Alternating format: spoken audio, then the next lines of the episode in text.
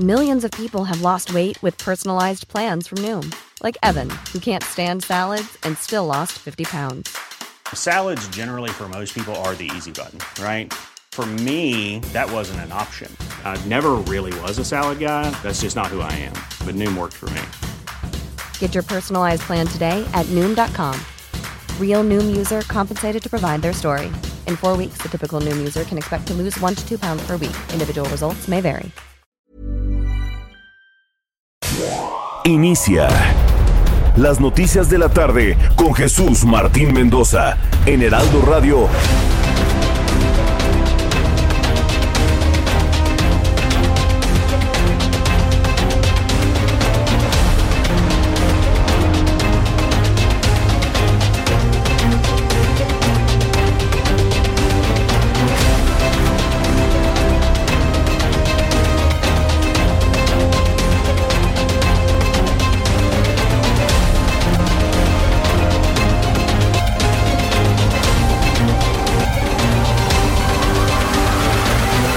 Las seis de la tarde en punto, hora del centro de la República Mexicana. Bienvenidos, muy buenas tardes. Iniciamos el Heraldo Radio. Hoy martes 29 de marzo del año 2022. Me da un enorme gusto saludarla a través de los micrófonos del Heraldo Radio en todo el país. Súbale el volumen a su radio que le tengo la información más importante que ha ocurrido en México y el mundo hasta este momento.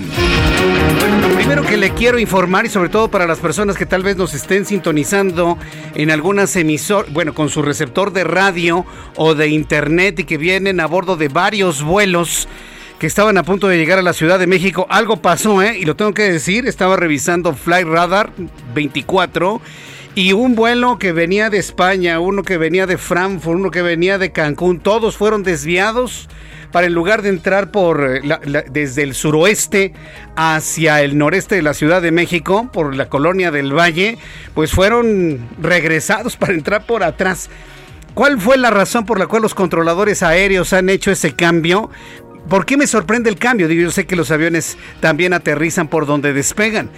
Me llama poderosamente la atención porque ya venían enfilándose para aterrizar por esta zona del sur de la Ciudad de México y me tocó ver a mí como uno emprendió el vuelo otra vez hacia arriba rumbo al poniente. Luego ya al revisar Flight Radar 24 pues nos dimos cuenta que fue desviado para tener que darle otra vuelta a la Ciudad de México y entrar por atrás del aeropuerto.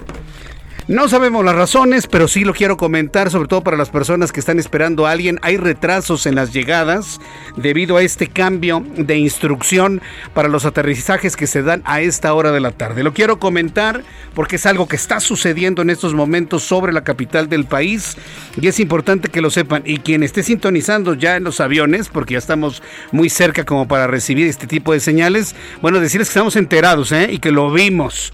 Al menos cuatro aviones y a esta hora llegan unos muy grandes provenientes de Europa. Fueron, les fue cambiada la instrucción para el aterrizaje en la Ciudad de México. Al ratito le voy a tener más detalles de esto aquí en el Heraldo Radio. En el resumen de noticias de este martes 29 de marzo, primera noticia. El INE, el Instituto Nacional Electoral, ordenó a la jefa de gobierno de la Ciudad de México, Claudia Sheinbaum, así como a 12 gobernadores más, eliminar publicaciones en cuentas de Twitter que hacen propaganda en tiempo prohibido debido al proceso de revocación de mandato. Sí, hay que decirlo, ¿no? Hemos visto a varios gobernadores que han estado muy más que estar preocupados de otra cosa en el activismo para votar a que se quede López Obrador, ni, ni siquiera respetando cuál es el objetivo de este ejercicio democrático pedido por el presidente, no por los ciudadanos. Y bueno, pues hemos visto este activismo y ya el INE les está diciendo quiten esos mensajes en sus cuentas de Twitter. Ya veremos al ra- y- porque ¿Por qué lo está diciendo el INE? Porque está haciendo cumplir la ley que los que hoy son gobierno eran oposición. Si hoy Morena estuviese en la oposición y el PAN, PRI, PRD estuviese haciendo esto, de que todos sus gobernadores estén apoyando que se quede, se quede el presidente Mid, por ejemplo, todo Morena estaría como, están violando la veda. Claro, hay que decirlo con toda claridad. Por eso el INE está pidiendo juego parejo, respetemos la ley y respetemos la veda. En otro asunto importante en este día, la Comisión Nacional de los Derechos Humanos reconoció este martes que en la detención del ex subsecretario técnico del Senado de la República, José Manuel del Río Virgen, hubo diversas irregularidades. Ya lo está reconociendo la Comisión Nacional de los Derechos Humanos. El presidente mexicano informó que el próximo mes, en el mes de abril, va a presentar una iniciativa de reforma para que los consejeros del INE y los magistrados sean elegidos por medio de votación ciudadana. ¿Sí? ¿Sabe ya con qué empezaron? Que, ante la, que nada ni nadie por arriba de la voluntad del pueblo. Ya empezaron con eso en Morena. Ojo, ¿eh? Que nada ni nadie por arriba de la voluntad del pueblo. Ya empezaron con esta idea del foro de Sao Paulo, lo mismo hicieron en Brasil, perdón, en Bolivia, en Venezuela, en Cuba. Nada ni nadie. ¿Qué significa eso? Ni la constitución, a ver, ojo con esto, ¿eh? Y el primero que empezó fue Mario Delgado en su cuenta de Twitter. Andan ya con la idea de nada ni nadie. Y cuando se dice nadie, ningún funcionario, nada.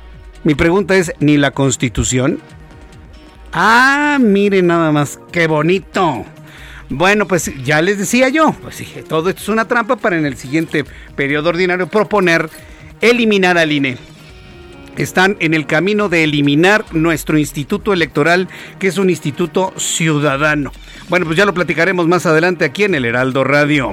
Mientras tanto, la Cámara de Diputados aprobó la Ley General de Movilidad y Seguridad Vial que busca prevenir accidentes viales. Ello por medio de disposiciones como establecer que aquellos conductores que estén bajo el influjo del alcohol se les va a retirar la licencia de conducir. Punto. No hay más. Usted maneja borracho y lo agarran y adiós licencia, ya no va a poder conducir ni bicicletas. Ah, no, para manejar bicicletas no se requiere licencia, ¿verdad? Bueno, no va a poder manejar nada que sea motorizado y profesional. Entonces, usted ahí lo sabe, ¿eh? ya la decisión está tomada. Se va a retirar la licencia de conducir a quien sea detenido bajo los influjos del alcohol. Será obligatorio un examen para obtener la licencia de conducir, qué bueno. Habrá límites de velocidad, qué bueno. Y prioriza la movilidad de peatones y de ciclistas por las vías principales de la Ciudad de México. Le informo que un juez admitió el recurso de revocación presentado contra la alcaldesa de Cuauhtémoc. Un juez admitió el recurso de revocación presentado contra la alcaldesa en Cuauhtémoc, Sandra Cuevas, por parte de los policías que la denunciaron. Esto es insólito, ¿eh? Nadie puede ser juzgado por el mismo delito dos veces. Y aquí está ocurriendo esto, ¿eh? La están juzgando por segunda ocasión. Por lo mismo, ¿eh? Los elementos argumentaron que las disculpas públicas no cumplen con la reparación del daño acordado. Un juez difiere su audiencia para el jueves 31 de marzo. Mientras tanto, la Comisión Ambiental de la Megalópolis activó la fase 1 de contingencia ambiental por ozono en el Valle de México. El gobierno capitalino pidió a la población evitar las actividades al aire libre a partir de mañana. Algunos vehículos específicos deberán suspender la circulación. Mañana, bueno, al ratito le voy a decir que vehículos mañana no podrán circular porque hay contingencia ya ni nos acordábamos de las contingencias, los ozonazos y todo eso. Ah, bueno, pues la contaminación ha llegado a tales niveles que es necesario determinar contingencia ambiental. El presidente de El Salvador, Nayib Bukele, ordenó a los pandilleros a poner fin a la ola de violencia que se vive en el país en caso de no detenerse la escalada de asesinatos. El mandatario aseguró que sus compañeros presos la van a pagar también. En noticias del conflicto ruso-ucraniano, el gobierno de Rusia aseguró que la reducción de operaciones militares en las de Kiev en Ucrania no es un alto al fuego ni mucho menos el fin de la campaña militar en territorio ucraniano. Pero hay que decirlo, hay importantísimos avances en el diálogo ruso-ucraniano. Un diálogo en el que no está ni Canadá, ni Estados Unidos, tampoco está los países europeos, no está el Reino Unido, nadie, ni los franceses ni los mexicanos. Solitos los ucranianos y los rusos están arreglando sus problemas. Se ha confirmado que no va a entrar Ucrania a la OTAN. Y bueno, pues esto ha dado también pie para un encuentro Putin-Zelensky donde se, se, establece y se plantea que Putin y Zelensky, ellos dos, no el mundo, ¿eh? no Biden, no este Justin Trudeau, ni tampoco Boris Johnson, ni Emmanuel Macron, nadie. Solamente Putin y Zelensky van a determinar qué es lo que va a ocurrir con los territorios separatistas de Donbass. Y esto evidentemente ya pavimentó, ya allanó el camino para un encuentro Putin-Zelensky que podría realizarse en breve. Es decir, hay mucho entusiasmo y hay una gran expectativa por los avances alcanzados en esta ronda de conversaciones. Cuando son las 6 de la tarde con 9 minutos hora del centro de la República Mexicana, le presento la información de nuestros compañeros reporteros urbanos, periodistas especializados en información de ciudad. Daniel Magaña, adelante, gusto en saludarte. Jesús Martínez, muy buenas tardes. Pues información vehicular de la zona del anillo periférico sur. A partir de las 18 horas, bueno, pues aumenta esta actividad vehicular sobre todo para las personas que avanzan en dirección hacia la zona de Xochimilco. Encontramos circulación muy lenta para poder incorporarse hacia la calzada México-Xochimilco, también un poco más adelante hacia la zona de división del norte. El sentido opuesto con una velocidad eh, favorable para trasladarse hacia la zona de la avenida de los insurgentes, incluso las personas que utilizan a esta hora de la tarde el anillo periférico sur para desplazarse hacia la zona de San Jerónimo o bien ingresar hacia la colonia Jardines de Pedregal el reporte Jesús Martín. Buenas tardes. Gracias por la información, Daniel. Vamos con nuestro compañero Alan Rodríguez. Adelante, Alan, gusto en saludarte. ¿En dónde te ubicamos?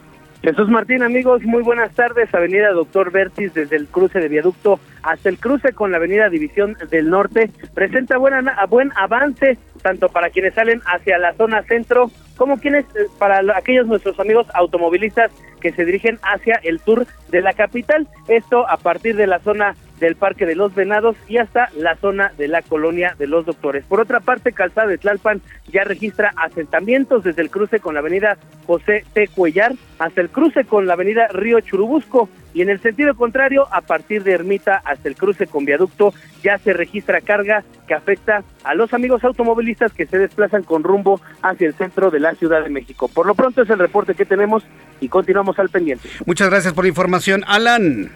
Estamos al pendiente, buenas tardes. Hasta luego, que te vaya muy bien, muy buenas tardes. Entro en comunicación con mi compañero Gerardo Galicia. Adelante, Gerardo, gusto en saludarte. El gusto es nuestro Jesús Martín desde el Centro Histórico de la Ciudad de México y estamos recorriendo justo la avenida 20 de noviembre. Ha disminuido la afluencia de autos y el avance que van a encontrar, a pesar de que tenemos bastante afluencia de autos, es, eh, es muy rápido. La velocidad promedio o arriba de los 30, 40 kilómetros por hora hasta su entronque con el circuito del Zócalo. Donde sí encontrábamos dificultades es sobre José María y justo llegando a su cruce con el eje central. El eje central ya comienza a saturarse con rumbo a la zona norte de la capital, así que habrá que salir con algunos minutos de anticipación, al igual que Fray Servando Teresa de Mier, con dirección a la zona del aeropuerto. Por lo pronto, Jesús Martín, el reporte seguimos muy pendientes. Seguimos muy atentos con esta información. Gracias, Gerardo Galicia. Hasta luego. Hasta luego, que te vaya muy bien. Son las 6 de la tarde con 12 minutos. ¿Usted qué opina que en el reglamento, bueno, en esta ley de movilidad, primero se privilegia a los peatones? Eso me parece muy bien. Hoy platicaba con Salomón Chertorivsky en televisión y me comentaba que la idea es que regresemos a lo que sucedía hace un siglo, en donde la gente caminaba más que después de 100 años de utilizar automóviles, el reglamento o la nueva ley de movilidad que aprobaron en la Cámara de Diputados está dirigida a regresar a caminar. Y bueno, que tenga una bicicleta, que ande en bicicleta y dejar de lado los automóviles. ¿Cómo la ve usted? ¿Qué es lo que usted opina sobre ese, ese objetivo? ¿sí? Hay muchas ideas como para poder limitar el uso de automóviles. Inclusive se van a hacer más anchas las banquetas. Donde había tres carriles habrá dos, donde hay dos habrá uno. Entonces no le va a convenir a usted utilizar automóviles en la Ciudad de México. ¿Usted qué opina? ¿Le conviene eso a nuestros amigos de la industria automotriz? Yo en lo personal tengo mis dudas. Yo le invito para que me escriba a través de mi cuenta de Twitter, arroba Jesús Martín MX, arroba Jesús Martín MX, para que me diga usted qué es lo que opina y también a través de YouTube en el canal Jesús Martín MX. Vamos a revisar qué es lo que sucedió un día como hoy, 29 de marzo, en México, el mundo y la historia, con Abraham Arreola. Amigos, bienvenidos. Esto es un día como hoy en la historia 29 de marzo. Ya se acabó el tercer mes, ¿puedes creerlo? Bueno, faltan dos días, pero ¿en serio ya se acabó? 1799, Nueva York aprueba una ley encaminada a la abolición gradual de la esclavitud en el estado. 1847, en México, fuerzas estadounidenses dirigidas por el general Winfield Scott ponen sitio a la ciudad de Veracruz. 1973, en Vietnam, tras la derrota estadounidense en la guerra de Vietnam, el último soldado estadounidense abandona el país. 1989, en París, se inaugura la pirámide de Louvre como nueva entrada al museo. ¿Ustedes cómo le dicen? ¿Louvre? ¿Louvre? ¿Louvre? Mm, los dejo a su opinión. Además, hoy es el Día Internacional del Piano. Amigos, esto fue un día como hoy. ¿En dónde? Pues en la historia. Muchas gracias y recuerda que ya nos comimos una cuarta parte de este 2022. Oshi, ¿cómo pasa el tiempo? Gracias. Así es, Abraham Arreola. Efectivamente, ya nos comimos una cuarta parte del 2022. Imagínese usted el 2022 como un pastel. Divídalo en cuatro. De norte a sur, sur-norte, este-oeste, oeste-este. ¿Ya? Ya nos comimos una cuarta parte. Y hay todavía quienes están con los eh, eh, propósitos de Año Nuevo. Y hay quienes están todavía con los propósitos de Año Nuevo. No, señores, hombre, ya más serenos, más, más, más claros, ¿no? Vamos a revisar las condiciones meteorológicas para las próximas horas. El Servicio Meteorológico Nacional, que depende de la Comisión Nacional del Agua, nos informa. Ahora sí necesitamos, señores, que todas las personas que lavaron coches lo saquen a la calle para que llueva, ¿eh? Ahora sí, ¿eh? Que se moje tantito su coche, sí, por favor.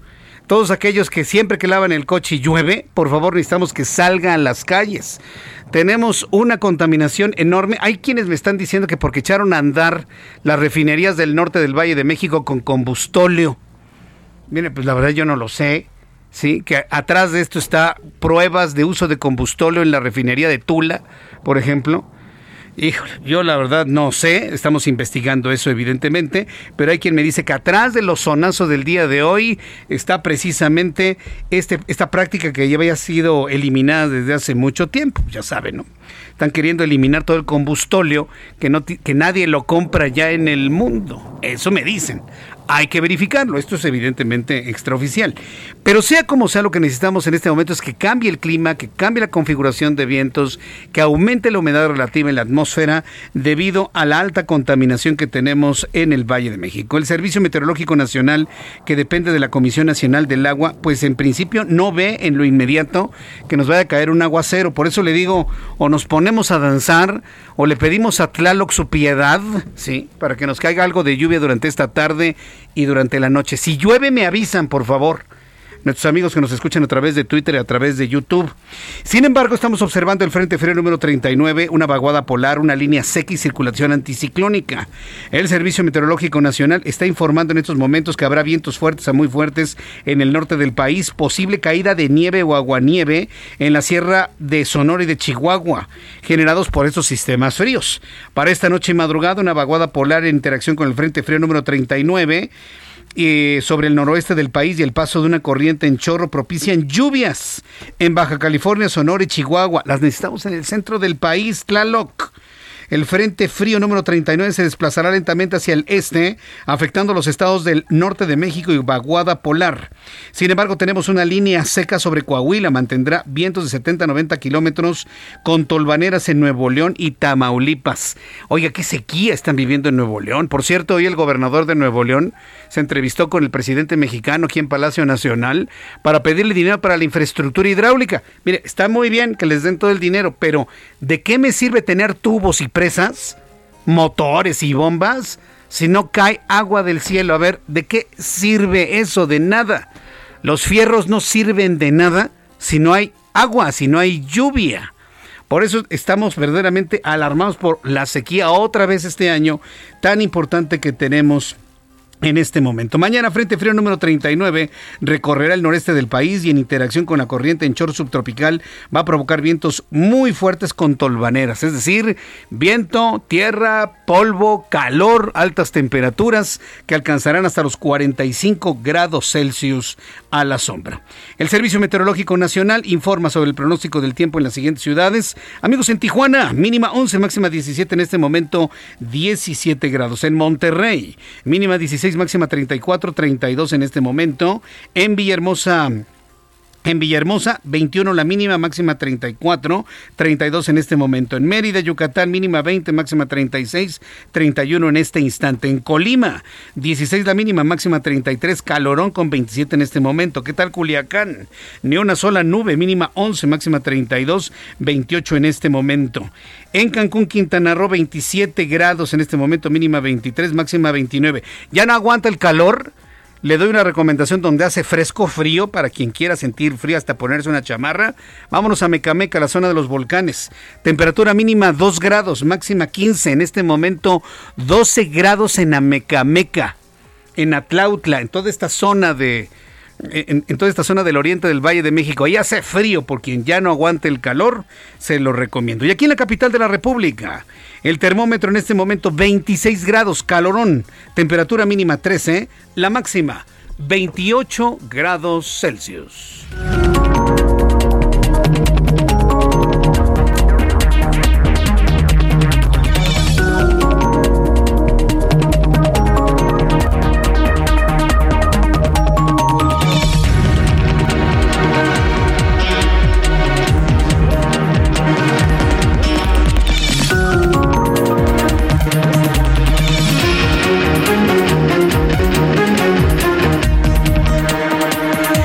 6 de la tarde con 20 minutos, las 6 de la tarde con 20, hora del centro de la República Mexicana. Eh, me dice Carl Weiss, oficial, se antoja un agua fresca de limón y con hielos. ¿Saben lo que yo me tomé antes de venir para acá? Alguien me va a decir, no, Jesús Martín, no tomes hielos. No, pero sí me tomé dos tés helados, porque está haciendo calor. Dos tés helados de menta. preparé primero el tecito así con agua caliente de menta, dejé que se templara y luego hielo frappé y no, no sabe qué cosa. Se deshizo el hielo frappé, quedó templadito, pero fresco el, el té. Ay, a esta hora de la tarde, sin azúcar, ¿eh? Ese es el, ese es el secreto, sin azúcar. Hombre, delicioso, verdaderamente bueno. Bueno, son las 6 de la tarde con 21 minutos hora del centro de la República Mexicana. A ver, voy a empezar con esta nota, porque sí hay muchas personas que están muy preocupadas para saber qué es lo que va a ocurrir el día de mañana. Entonces, eh, sobre el hoy no circula. Sí es muy importante el, que lo sepamos, el que lo dominemos, porque si no, eh, vamos a tener un grave problema de que no se entienda exactamente qué es lo que va a suceder. A ver, en unos instantes le voy a tener aquí la información. Sí, para que usted lo, lo, tome en cuenta. Se activa la fase 1 del plan de contingencia ambiental por ozono en la zona metropolitana del Valle de México. Súbale el volumen a su radio. Por lo que mañana miércoles, mucha atención, y ayúdeme a tomar nota para que se lo vaya diciendo a todos sus amigos. El miércoles no circulan vehículos con holograma 2 de verificación, es decir, los más viejitos. Además, tampoco podrán circular los autos con holograma 1 de verificación, cuya terminación sea 2, 3, 4, 6, 8 y 0. Una vez más, terminación 2, 3, 4, 6, 8 y 0. Matrículas conformadas solo por letras, así como hologramas 0 y doble 0 engomado rojo, terminación 3 y 4. Sí, para que usted lo tome en cuenta. Ahí le va otra vez. Activan fase 1 de contingencia ambiental. Este miércoles no circulan vehículos de holograma 2 de verificación y holograma 1 cuya terminación sea 2, 3, 4, 6, 8 y 0. Matrículas conformadas solo por letras tampoco podrán circular. Hologramas 0 y doble 0 sí podrán circular, por supuesto, están exentos de la medida para que usted lo tome en cuenta, por favor. Al ratito le voy a tener más de estos datos aquí en el Heraldo Radio. Bien, noticia principal del día de hoy, el Instituto Nacional Electoral en atribución a sus funciones en respeto irrestricto a la ley para preservar la veda antes de la revocación de la consulta de revocación de mandato, está dando una orden para que gobernadores de la República dejen de estar haciendo proselitismo en favor del presidente. La Comisión de Quejas y Denuncias del Instituto Nacional Electoral ordenó a 13 gobernadores de Morena retirar, no mañana, no pasado mañana, no cuando se acuerden, no cuando se les dé la gana, no, no, no retirar de inmediato de sus plataformas digitales 48 publicaciones ya evaluadas como ilegales por contener mensajes personalizados al gobierno del actual presidente mexicano, quien será sujeto a consulta de revocación de mandato. ¿sí? No, no de ratificación, revocación. Nos van a consultar si queremos que se vaya. Bueno, de revocación de mandato el próximo 10 de abril. Entonces son 13, 12 gobernadores y la jefa de gobierno. Hasta este momento no tenemos una reacción de si ya quitaron de manera inmediata como lo ordena el árbitro electoral, el árbitro, ¿sí? Que es un árbitro ciudadano, es una institución de usted, hasta de los que dicen que se cancele el INE. Ah, pues hasta de ellos es el INE porque piensan que es como una especie de partido político, yo no sé. Pero bueno, ahí está ya la instrucción por parte del INE. ¿Los van a quitar? Lo más seguro es que sí, tienen que hacerlo si se dicen respetuosos de la ley. Voy a ir a los anuncios y regreso con otras noticias. Le invito para que me escriba a través de mi cuenta de Twitter, arroba Jesús Martín MX y a través de YouTube en el canal Jesús Martín MX. Mensajes y regreso.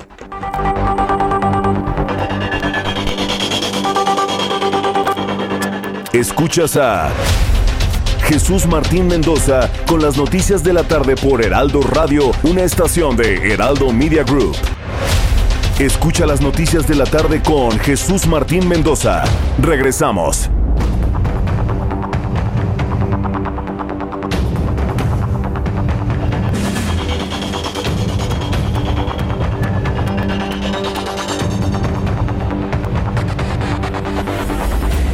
Las 6 de la tarde con 30 minutos, hora del centro de la República Mexicana, seis y media.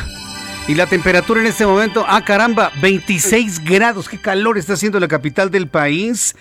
Eh, personas, las personas que me están escuchando en sus vehículos que llevan varias horas, ya sea en la ruleta, nuestros amigos taxistas, buenas tardes amigos taxistas, operadores de micros, de camiones de autobuses, agentes de seguros, eh, ajustadores de seguros que vienen en los autos, nos vienen escuchando. Las personas tienen horas en el auto, saben que haga lo posible por ir a su casa o detenerse en una tienda, comprar agua natural y estarse hidratando. Es importantísimo. Yo sé que no hay baños en la Ciudad de México, yo lo sé. Pero es importante hidratarse porque está haciendo mucho calor. Y ya estamos en el tiempo en donde dan los golpes de calor, que cuando da el golpe de calor es más peligroso que si usted necesita buscar un baño, ¿no? Después de tomar agua.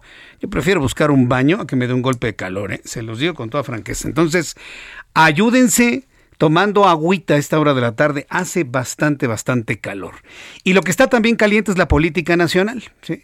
Ya López Obrador ya, ya reveló, finalmente, ya reveló cuál es la idea que tiene para el INE y para el Tribunal Electoral del Poder Judicial de la Federación. Quitar a todos los consejeros, quitar a todos los magistrados y que los elija el pueblo. Que los elija el. ¿Quién es el pueblo? El pueblo es López Obrador, hombre. Mire, cada vez que oiga usted que el presidente mexicano dice el pueblo, se refiere a él, porque él se asume como el pueblo. Ya. Hablemos las cosas claras como son, dejemos de andarnos por las ramas. Él se asume como el pueblo. Entonces quiere que el pueblo elija a los consejeros del INE y a los magistrados del tribunal. ¿Se lo va a permitir la oposición? Bueno, pues hoy la balcada del PAN en el Senado de la República advirtió que no pasará la iniciativa de reforma electoral anunciada por el presidente de la República. Julen Rementería del Puerto, coordinador de los senadores panistas, adelantó que no se va a permitir que se destruya los órganos electorales. Dijo que el partido está de acuerdo en perfeccionar al INE y al tribunal, pero de ninguna manera desintegrar a estos institutos. Vamos con mi compañero Misael Zavala, quien es reportero del Heraldo Media Group, quien nos tiene pues más información de la posición de los legisladores. Adelante, Misael.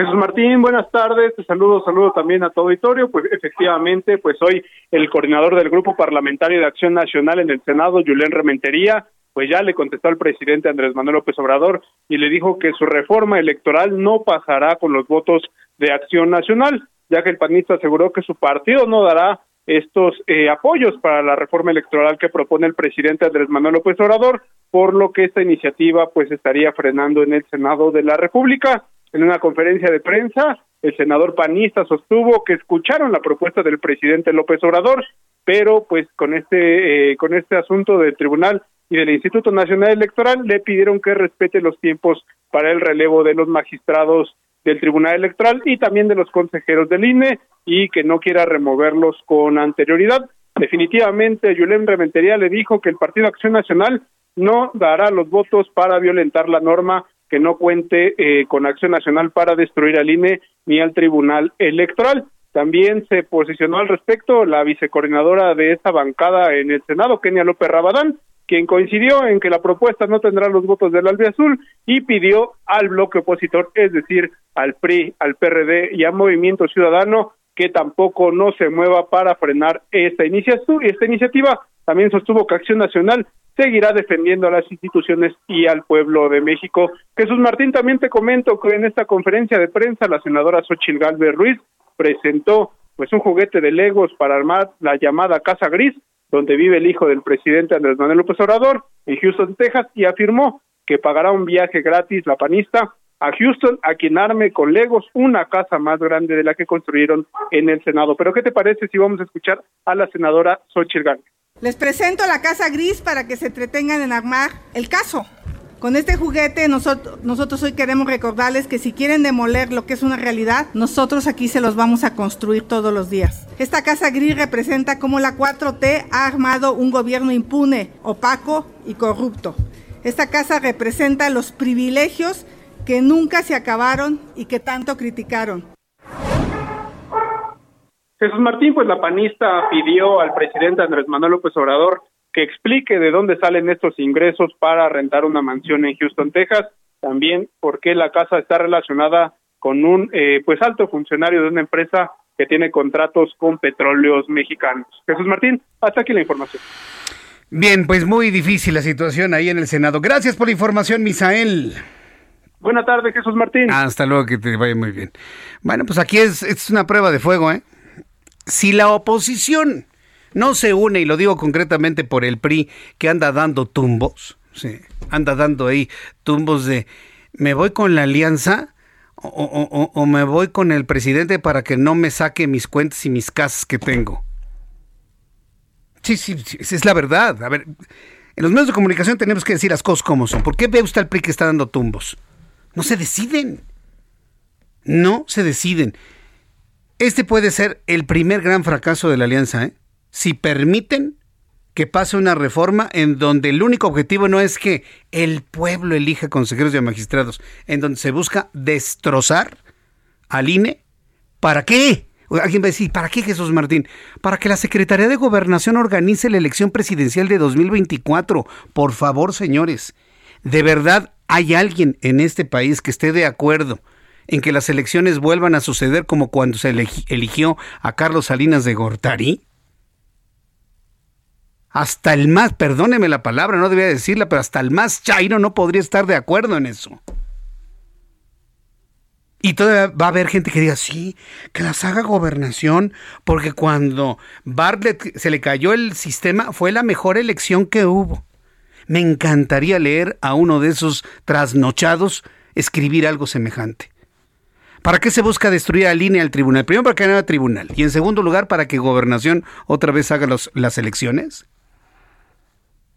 Y alguien va a decir, no, es que se busca un INE, un INE independiente. Ah, sí, que lo elijan los legisladores de Morena, ¿no? Los consejeros. Estamos perdidos, señores. Vamos a ver cuál va a ser el compromiso de los partidos de oposición para que en estos dos años y meses que le hacen falta a la presente administración se destruya lo menos posible de lo que nos queda de instituciones en el país. Hoy por lo pronto ya el PAN ya lo dijo, ¿eh? que no lo van a permitir.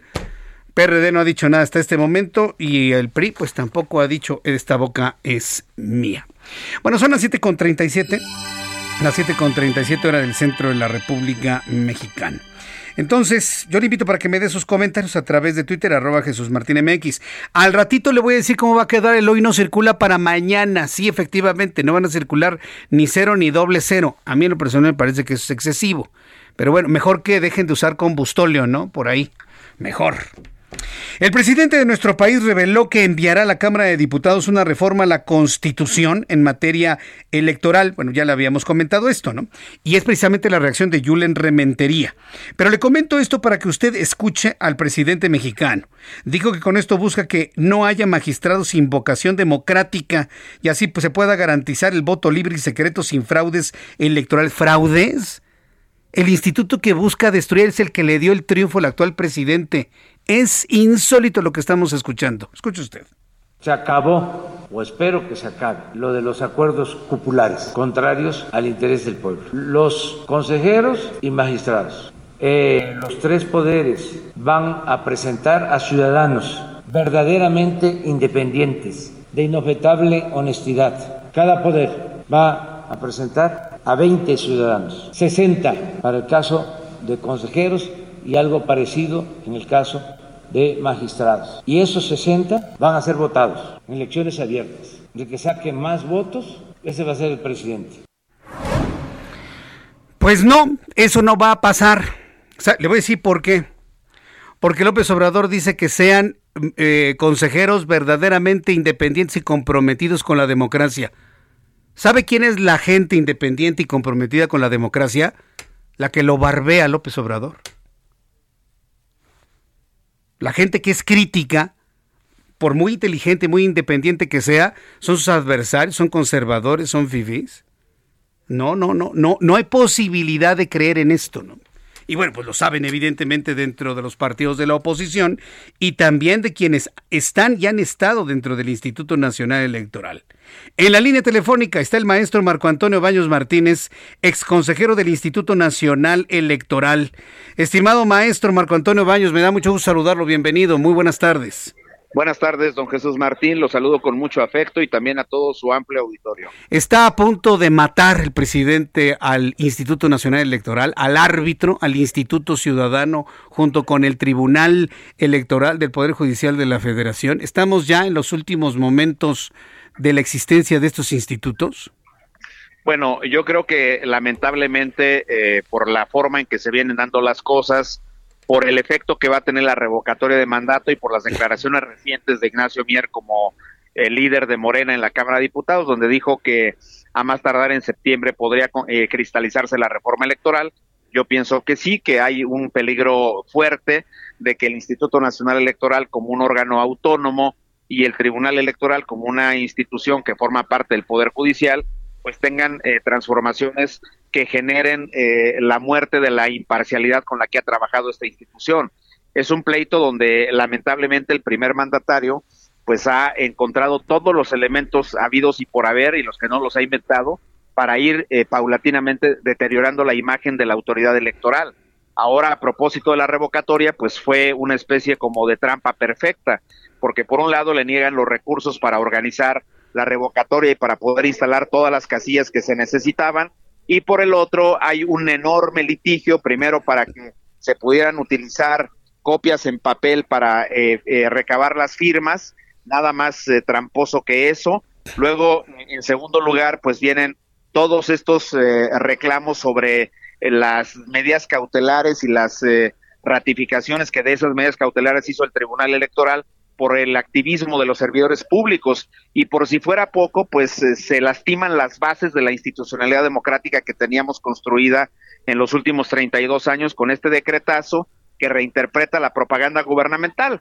Podemos estar de acuerdo que vivimos un modelo cerrado, que sería mejor tener un modelo de otras características, pero el hecho concreto, Jesús Martínez, que la base constitucional que regula la revocatoria de mandato y que le prohíbe a los servidores públicos intervenir en la propia revocación de mandato fue retomada del 41 constitucional que regula lo mismo para las elecciones locales en una base aprobada en 2019 por Morena, por los congresos de Morena que eh, donde ellos tienen mayoría y luego la ley de revocación de mandato que se emitió en septiembre del año pasado también fue aprobada por Morena. No les gustó porque el presidente no podía decir nada, porque el INE le ordenaba que sistemáticamente dejara de intervenir en, el proceso de revocatoria y porque venía al aeropuerto y entonces acribillaron al INE diciendo el INE es un censor, es algo así como el tribunal de Tomás Torquemada, lo que dijo el secretario de, de, gobierno de la Ciudad de México, que es muy lamentable la forma en que se expresó de la autoridad electoral, y ahora lo que estamos viendo es francamente una eh, ridiculez en la en la propuesta que ha hecho López Obrador para que los consejeros y los magistrados sean electos por voto popular cuando eh, evidentemente estamos en presencia de organismos que cumplen con una función eminentemente técnica muy especializada y donde además eh, la autonomía que tienen estas instituciones pues obliga a un proceso de una elección indirecta como ocurre para los consejeros con la Cámara de Diputados y como ocurre a través de la Cámara de Senadores con los magistrados. Pero ya me imagino consejeros haciendo campaña, consejeros que son votados por las mayorías que eh, de adeptos del partido que gobierna. No, eh, ahí estaríamos eh, en presencia ya de una institución que finalmente terminaría siendo elegida por las mayorías del partido gobernante y que terminaría haciendo lo que diga el presidente de la República, que ha resultado hoy día muy incómodo para ellos porque justamente no hacen lo que ellos quieren. Pero aquí el asunto es, ¿cómo es posible que un presidente de la República quiera desaparecer el instituto que le garantizó transparencia en la elección que él ganó y en el tribunal que calificó la elección en la que él ganó? ¿Ante qué estamos? Eh, eh, ¿Estamos ante una venganza de, del 2006, del 2012? No lo dudaría, pero parece que estamos ante una situación de desquites político-personales. Y la, la, otra pregunta que le quiero hacer, ¿a poco los millones de mexicanos, porque somos millones los mexicanos que no estamos de acuerdo cómo está haciendo las cosas Andrés Manuel López Obrador? Somos millones, aunque lo dude mucha gente nos vamos a quedar con los brazos cruzados ante la destrucción de los institutos electorales independientes que tenemos, maestro? Pues eh, yo creo que sí se trata, respondiendo a la primera eh, pregunta, de una venganza particularmente con lo que pasó en opinión de López Obrador en la elección del 2006.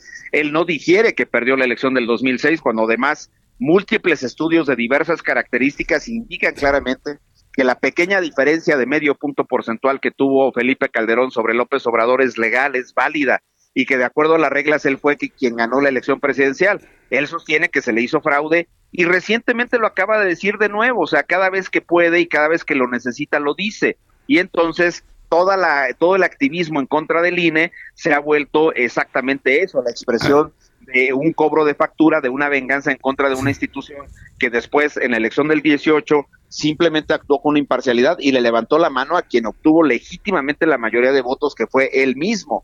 Y esa parte me parece importante. Ahora, ¿qué vamos a hacer los millones de mexicanos? Yo creo que lo, lo, que tenemos que hacer los millones de mexicanos es utilizar todos los causas institucionales que hay y de entrada hay que exigirle a los partidos de la oposición que en el Senado, que es donde pueden realmente hacer una cuestión, eviten que la reforma constitucional para elegir magistrados o, o consejeros electorales eh, pase, porque al final de cuentas, para poder hacer una elección de consejeros o magistrados, habría que modificar el artículo 41 de la Constitución que establece el método de selección de los consejeros electorales y también la propia Constitución dice cómo elegir a los magistrados. Entonces, yo creo que eso tendría que ser revisado en las mayorías calificadas que se tienen que construir, particularmente en la Cámara de Senadores, creo que la oposición sí tendría forma de impedirlo y entonces los mexicanos se lo tenemos que exigir a los partidos de oposición.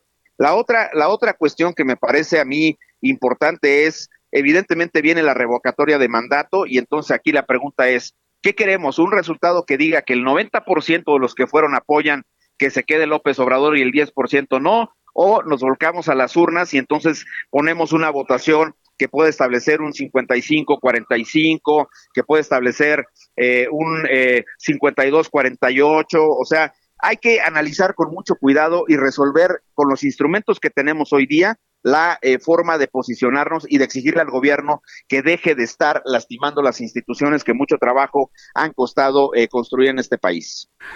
Ay, maestro Marco Antonio Baños, verdaderamente está... A ver, dígame una cosa para que no quede duda a algunos que están escuchando este programa de noticias. Andrés Manuel López Obrador perdió la elección de 2006, digo para que quede claro, ¿la perdió o se la robaron? A ver, esto no es una opinión, es una evidencia. Hay estudios, hay revisiones que se han hecho con amplitud de las boletas de voto por voto y López Obrador perdió las elecciones del 2006. No hay vuelta de hoja. Aquí los votos que se metieron y que fueron mayoritarios, aunque con una diferencia menor en favor de Felipe Calderón, son legales y Calderón ganó una elección de una forma apretada, pero la ganó, como la ganó de manera desahogada y de manera legítima también López Obrador en el 2018, pero él sigue este aferrado al pasado, sigue diciendo que le robaron la elección del 2006 y sigue utilizando un discurso populista como que si estuviera colocado en la oposición y no en el gobierno. Y entonces desde esa perspectiva disfraza una serie de falencias en la prestación del servicio público por parte de la cuarta transformación y desde otra perspectiva también está queriendo este impulsar cambios que serían terribles para el país en términos de, democracia. Bien, pues se parece que el balón está en la cancha de los partidos de la oposición que hoy más que nunca los necesitamos para evitar que este despropósito de venganza personal pase. Eh, Marco Antonio Baños, muchas gracias, ex consejero. Gracias por tomar la comunicación del Heraldo Radio en esta tarde. Gracias, Jesús Martín. Le mando un saludo y al auditorio también. Fuerte Muchas abrazo, gracias. maestro, que le vaya muy bien. Hasta luego. de todo lo que hemos hablado, que se grabe muy bien desde estos micrófonos a nivel nacional. Si López Obrador con esta reforma lo que quiere es vengarse, hoy hay una evidencia científica que la acaba de confirmar el maestro Marco Antonio Baños, y no nos importan si van y vienen libros, libritos, librotes y libelos. López Obrador perdió, así, con mayúscula, bien pronunciado, perdió la elección de 2006. Y el que ganó fue Felipe Calderón, que finalmente fue presidente por seis años. ¿Quiere vengarse López Obrador de, lo que, de esto que se está diciendo? Esa es una verdad incuestionable. López Obrador perdió la elección presidencial de 2006 y perdió también el 2012. Ahí no hay duda. Perdió frente a Peña Nieto, pero perdió la del 2006. Y el que se diga la verdad, sí, puede doler, pero eso no es ninguna justificación para que esté presentando una, un proyecto de reforma para destruir al instituto que confirmó científicamente que perdió en el 2006. Ya es presidente, ya ganó, pero pues no se asume. No se asume. Señores de la oposición, se les necesita a usted hoy más que nunca, porque los ciudadanos si votáramos le puedo asegurar que no pase esa reforma. Pero necesitamos a ustedes. Y el PAN y el PRD tienen que hablar duro con Alito para saber de qué lado está en esto, en lo de la reforma electoral. No puede pasar semejante bodrio de propuesta. ¿eh? No puede pasar, porque lo que quiere es que se elijan consejeros y magistrados a modo de Morena, a modo del presidente. Pues ya, mire, mejor cancelen las instituciones y que se vayan las elecciones a gobernación. Sería más sensato, sería más honesto decir, le quiero que las cosas sean así y no fabricar un INE a modo, ¿sí?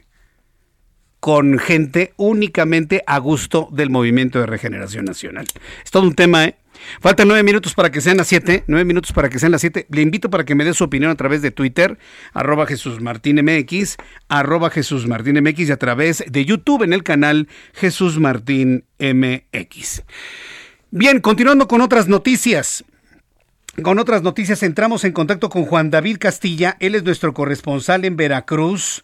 Quiero informarle, así, le, doy así una entrada de la, de la información. El juez de distrito, un juez de distrito negó a José Manuel Río Virgen, secretario técnico de la Jucopo del Senado, la suspensión definitiva del amparo al considerar improcedente, por lo que va a permanecer en el penal de Pacho Viejo. Juan David Castilla, corresponsal, adelante, muy buenas tardes.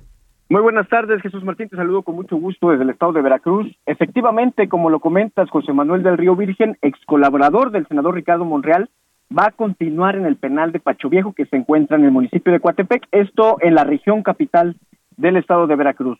Como bien lo mencionabas, Jesús Martín, el juez décimo séptimo de distrito, Jesús Arturo Cuellar Díaz, negó a José Manuel la suspensión definitiva en el amparo 49 diagonal 2022 al considerarla improcedente.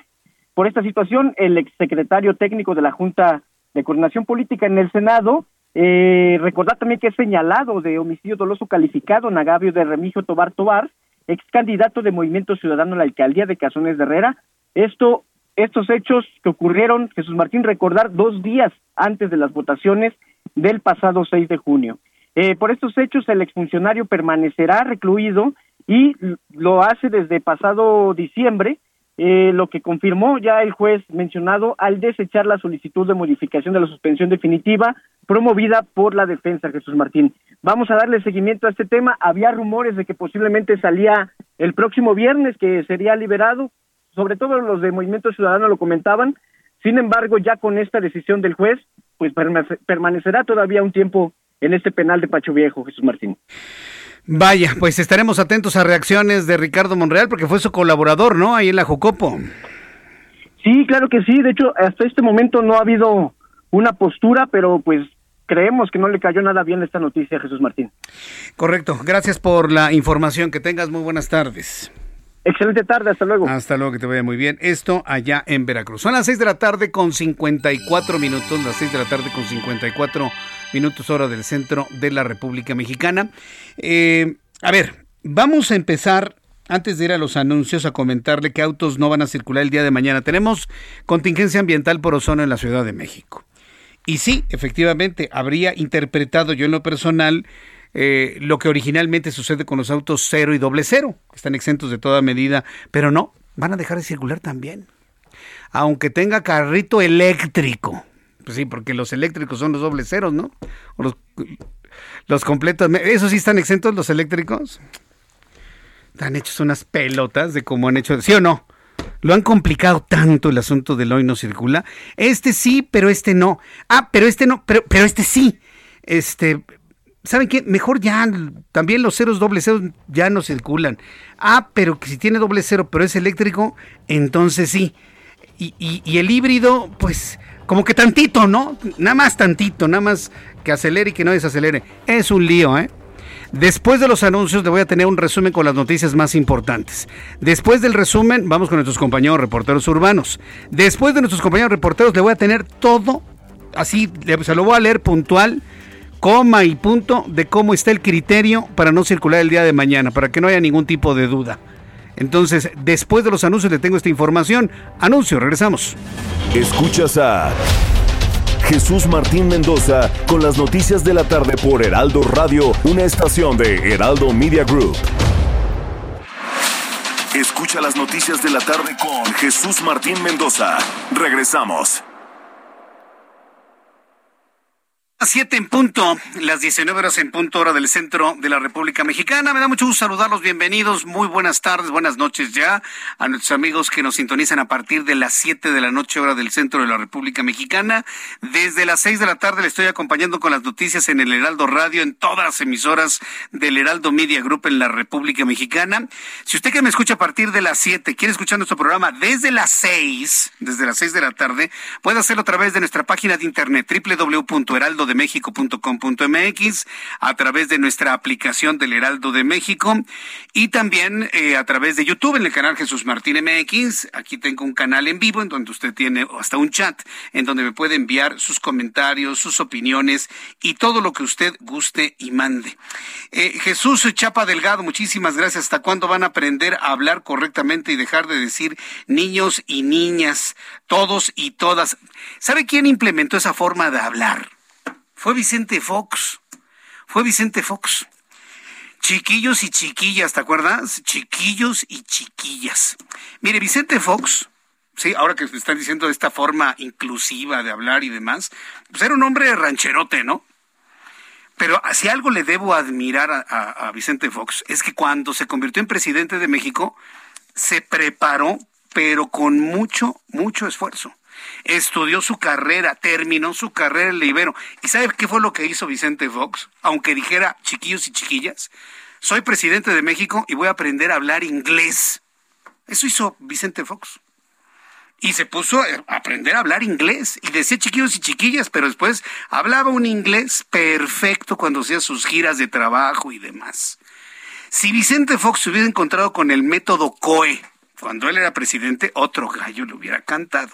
¿Sí o no, Carlos Guillén, director de COE? Bienvenido. ¿Cómo estás, Jesús Martín? Igualmente, gusto en estar aquí en tu programa. Ese es un ejemplo, ¿no? De, cuando alguien necesita y quiere aprender inglés, pues se aplica, así sea muy dicharachero como Sí, no estuvo con nosotros, pero hubiera estado bien, hubiera, estado perfecto, ¿no? el hubiera más rápido, Sí, fluidez verbal, ¿no? Pensar en inglés para poderlo hablar de manera fluida, ¿no? Un presidente lo necesita, los diputados lo necesitan, los políticos, los científicos, todos necesitamos hablar inglés. Platícanos de tu método de COE, Carlos Guillén, bienvenido. Gracias, Jesús Martín. Sí, nosotros en COE llevamos ya 32 años capacitando ejecutivos, profesionistas y empresarios, personas que no tienen tiempo, que se les ha negado el inglés o que lo quieren perfeccionar. Utilizamos el método Fast and Easy, que es un método diseñado para cada persona. Todos aprendimos de distinta manera, Jesús Martín. Hay gente que aprende de manera visual desde muy pequeño. En la universidad hay gente que aprende de manera auditiva o kinestésica, ¿cierto? Entonces, dependiendo del canal de aprendizaje, va a ser más fácil, práctico, dinámico. Es decir, vamos a verle el gusto al inglés. Porque mucha gente dice, el inglés no es para mí, no es lo mío, a mí no se me da, es muy difícil, no me gusta.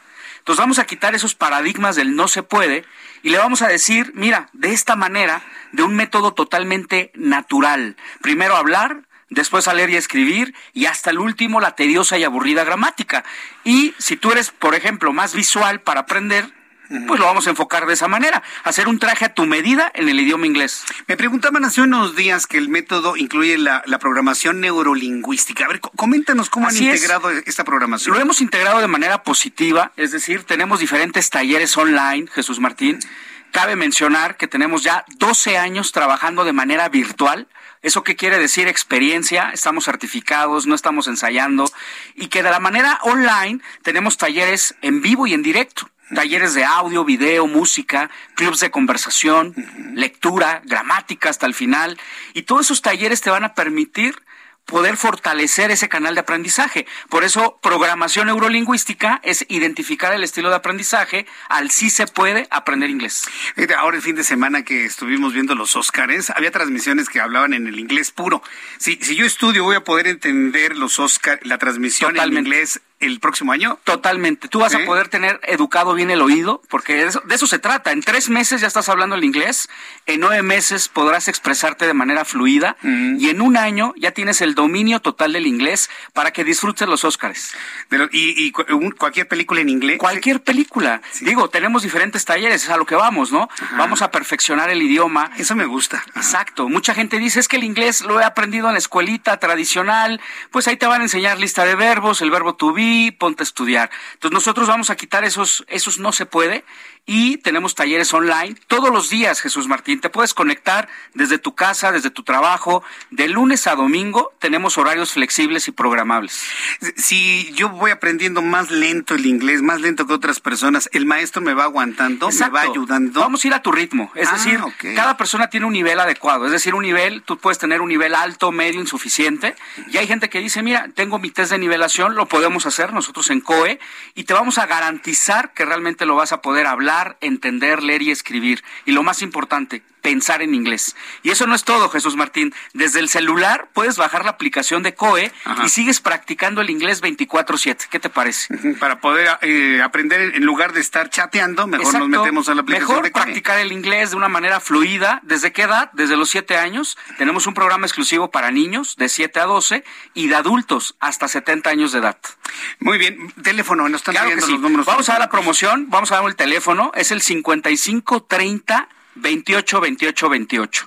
Muy fácil de aprender, Jesús Martín. 55 30 28, 28, 28. Aprendes el 55, 30 y luego tres veces el número 28, ¿no? Vamos a dar solamente 10 minutos a partir de este momento. Sí. Eh, 716, ¿te parece bien? Sí. Toda la gente que mande WhatsApp, WhatsApp, ¿eh? Con la palabra inglés, mensaje de texto o una llamada perdida, va a recibir un 50% de descuento, Jesús Martín, en todos los pagos mensuales, mitad de precio, ¿sí? Pero eso no es todo. Las primeras 200 personas que ya estén ahorita mandando el WhatsApp, las primeras 200 van a recibir dos cosas Plan familiar 2 por 1 es decir, puedes invitar a un familiar totalmente gratis, 2 por 1 y cero inscripción en todos los meses. Nunca vas a pagar inscripción. ¿Qué te parece? Me parece muy bien. Número telefónico otra vez, por favor. 5530 y 3 veces 28 al final. 55 55 30 28 28 28. Apréndase mientras va usted manejando, no se me distraiga, nada más apréndase 55 30 28 28 28. También una llamada perdida, ¿no? Puede ser llamada perdida, WhatsApp con la palabra inglés o mensaje de texto. Solamente una vez que nos coloquen eso y más adelante un asesor cultural te regresa la llamada, te explica sin compromiso, Jesús Martín, cuál es el siguiente paso, porque creo que por llamar no se cobra ni por mandar WhatsApp. ¿Sí o no? Por supuesto. Entonces, sin compromiso, toda la información de la gente que te llame o que mande la palabra inglés en este momento. Exacto. Lo más difícil para aprender inglés es tomar la decisión, porque el inglés no es un gasto, es una inversión y es el idioma de los negocios. Nos faltó mencionar eso, Jesús Martín. número otra vez, por favor. Es 5530 28 28 28. Otra vez. 55-30 y tres veces 28 al final. Correcto. Carlos Guillén, muchas gracias. No, a ti, Jesús Martínez, estamos para servirles. COE es hablar inglés en menos tiempo con resultados. Manda ya tu WhatsApp al 55-30 28 28 28. Gracias, Carlos. Gracias. Son las 7 con 8. Este es un resumen con lo más destacado resumen de noticias en el Heraldo Radio le informo que en el Heraldo Radio el maestro Marco Antonio Baños platicamos con el exconsejero del INE. Declaró que la revocación de mandato es una trampa perfecta para desprestigiar al INE, porque primero le negaron los recursos para realizarla correctamente y por otro lado le exigen difusión, aceptación de firmas en papel y le reclaman al tribunal por las medidas cautelares impuestas por los mismos que ahora son gobierno, ¿no? Que están en y es que está en peligro de desaparecer los organismos autónomos para convertirlos en instituciones que cumplirán cualquier capricho del presidente en turno. Escúchelo usted. Yo pienso que sí, que hay un peligro fuerte de que el Instituto Nacional Electoral como un órgano autónomo y el Tribunal Electoral como una institución que forma parte del Poder Judicial, pues tengan eh, transformaciones que generen eh, la muerte de la imparcialidad con la que ha trabajado esta institución. Es un pleito donde lamentablemente el primer mandatario pues ha encontrado todos los elementos para ir eh, paulatinamente deteriorando la imagen de la autoridad electoral. Ahora, a propósito de la revocatoria, pues fue una especie como de trampa perfecta, porque por un lado le niegan los recursos para organizar la revocatoria y para poder instalar todas las casillas que se necesitaban, y por el otro hay un enorme litigio, primero para que se pudieran utilizar copias en papel para eh, eh, recabar las firmas, la Secretaría de Salud registró este martes 2.758 nuevos casos de COVID-19 en las últimas 24 horas para un total de 5.654.311 infecciones desde el inicio de la pandemia. Durante la última jornada se contabilizaron 84 muertos a consecuencia de coronavirus para un acumulado de 322.854 defunciones, de acuerdo con la cifra oficial. Datos del Centro Mexicano de Derecho Ambiental revelaron que en 2021 representa el año más violento para los activistas ambientales en México. En su informe, el Centro Mexicano del Derecho Ambiental detalló el registro de 108 actos de ataque en los que se perpetraron alrededor de 238 agresiones, además de 25 asesinatos. La Universidad Nacional Autónoma de México creó el doctorado en enfermería, el cual se podrá cursar en las Facultades de Estudios Superiores de Iztacala y Zaragoza, en el Instituto de Investigaciones Antropológicas y en la Escuela Nacional de Enfermería y Obstetricia la UNAM, explicó que el doctorado tiene la finalidad de formar investigadores del más alto nivel que sean capaces de desarrollar investigaciones originales para impulsar el avance de la enfermería. Tras dos años de llevarse a cabo la puerta cerrada este 2022, la representación teatral, teatral, no es una iniciativa de la Iglesia Católica, no, lo que pasa en Iztapalapa es un, una obra de teatro que hace la gente en Iztapalapa, nada más ni nada menos.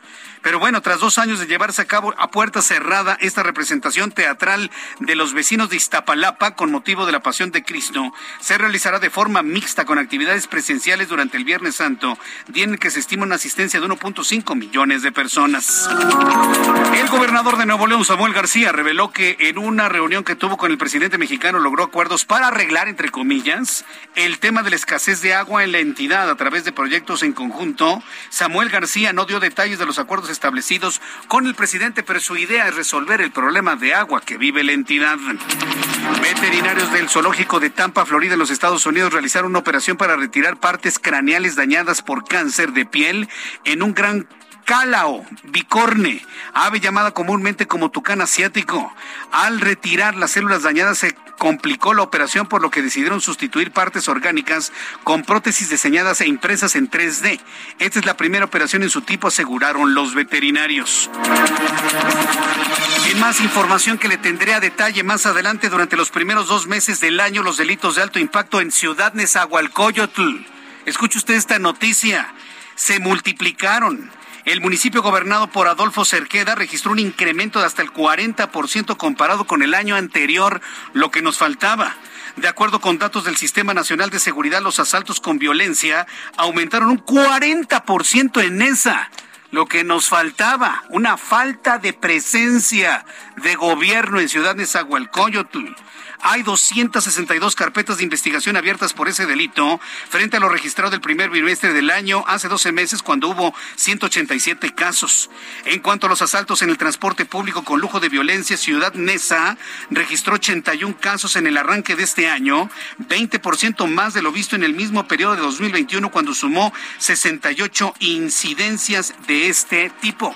Más adelante le voy a tener más detalles de la situación grave que se está viviendo, el deterioro que ha registrado Ciudad Nezahualcóyotl, eh, eh, dándole a conocer más detalles de estos datos que hoy son públicos y usted los puede comprobar. Hasta aquí las noticias en resumen. Le invito para que siga con nosotros. Le saluda Jesús Martín Mendoza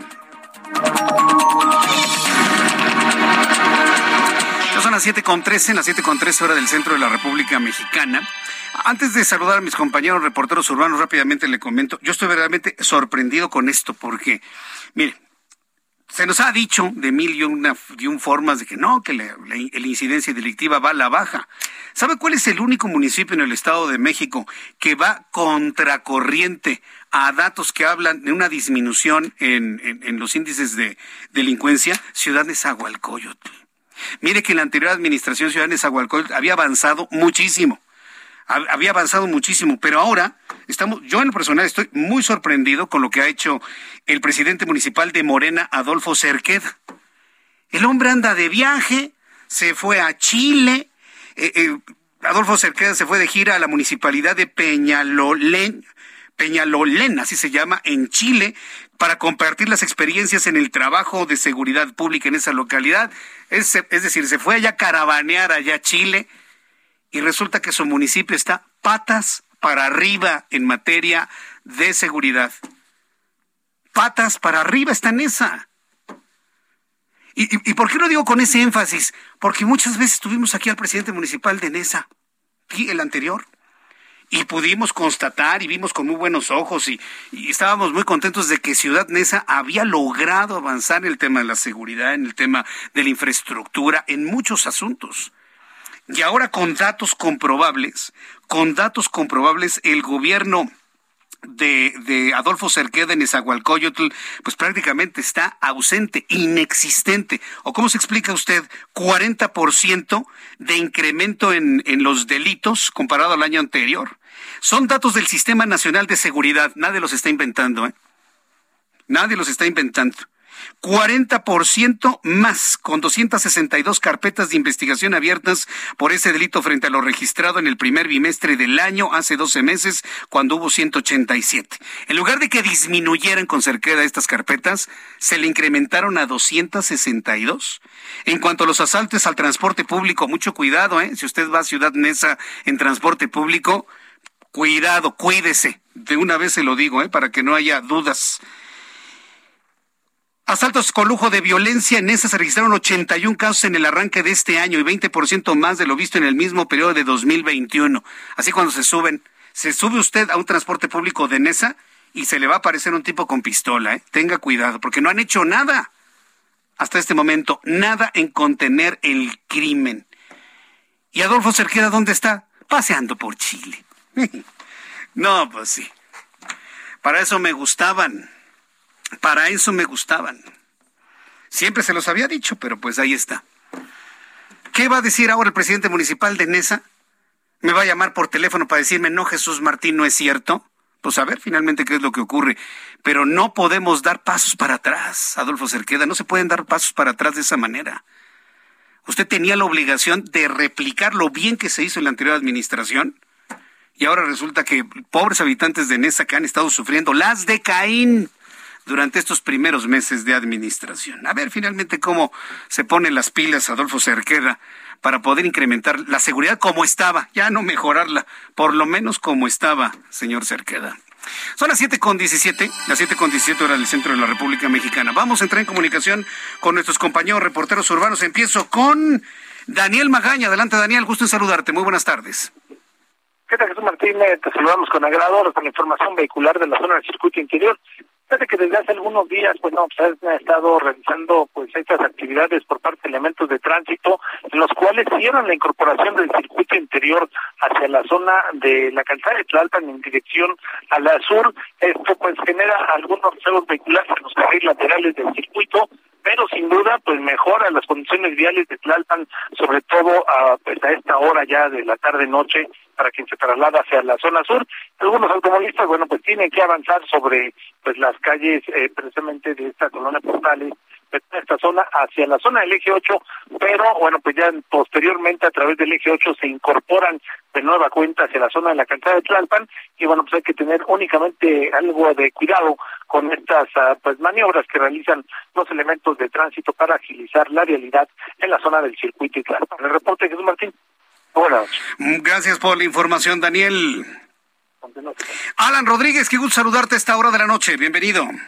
Jesús Martín, amigos, muy buenas noches. El eje 4 Sur, en su tramo conocido como Xola, presenta asentamientos desde el cruce con Vertis hasta el desnivel de Calzada de Tlalpan. Superando este punto, de la circulación mejora. Por otra parte, comentarles que el tramo de Avenida Universidad entre Vertis y División del Norte se están registrando asentamientos. Esto ocurre por el cambio de luces del semáforo en ambos sentidos de la vialidad. Por último, Avenida Cumbres de Maltrata con avance lento para quienes se desplazan desde Vertis hasta la zona de Tlalpan y en el sentido contrario, buena circulación a partir de Tlalpan hasta el cruce con Luz Sabiñón. Por lo pronto es el reporte que tenemos desde este punto de la Ciudad de México. Gracias por la información, Alan.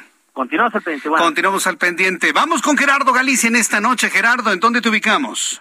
Una noche ya más fresca, Jesús Martín. En el Zócalo de la Ciudad de México ha disminuido la afluencia de autos y ya se puede transitar bastante bien, prácticamente en toda su extensión. Van a poder avanzar sin ningún problema, solo hay que tener precaución por el cruce constante de personas que siguen caminando en el centro histórico de la Ciudad de México. Si van a utilizar Avenida Pino Suárez, buena opción para salir hacia la zona sur de la capital y donde sí van a encontrar dificultades es en la calzada San Antonio Abad, sobre todo llegando al metro Chabacano y también en su incorporación con el viaducto Río Piedad. Por lo pronto, Jesús Martín, el reporte seguimos pendientes. Muchas gracias por esta información, Gerardo.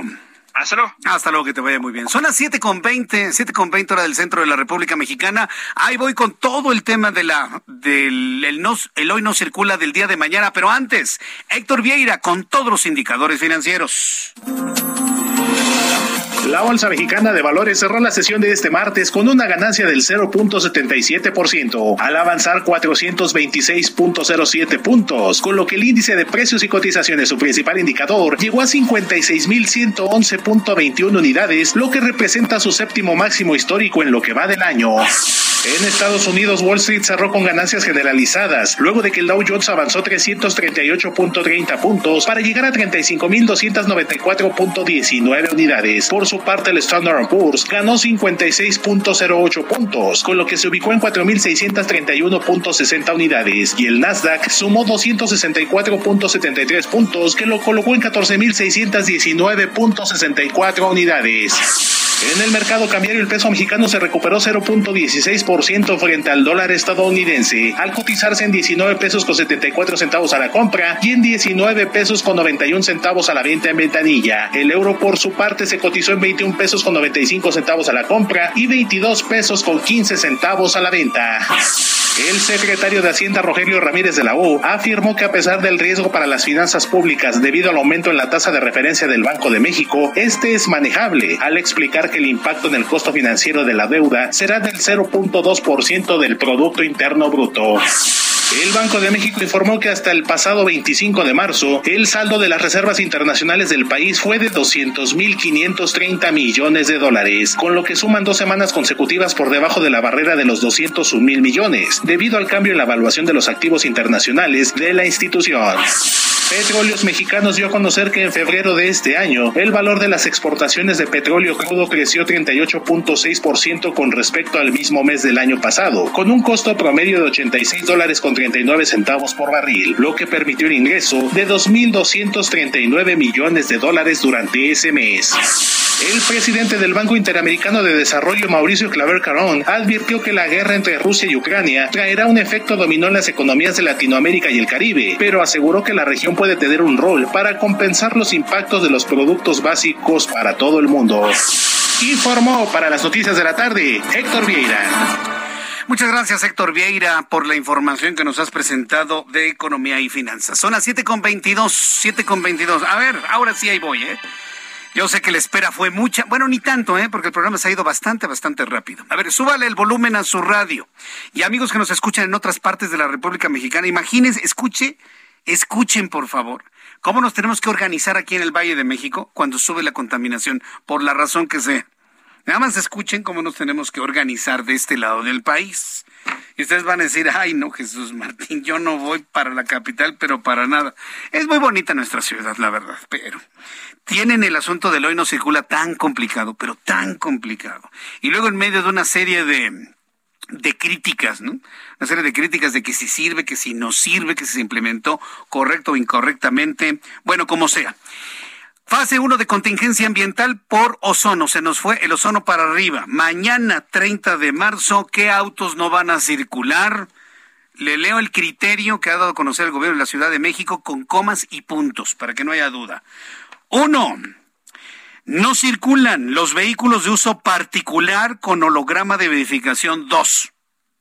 Los vehículos de uso particular con holograma de verificación tipo 1, cuyo último dígito numérico sea 2, 3, 4, 6, 8 y 0. Así como aquellos cuya matrícula esté conformada solo por letras. Los no podrán circular los vehículos de uso particular con holograma de verificación 0 y doble 0, engomado rojo y terminación de placas en 3 y en 4.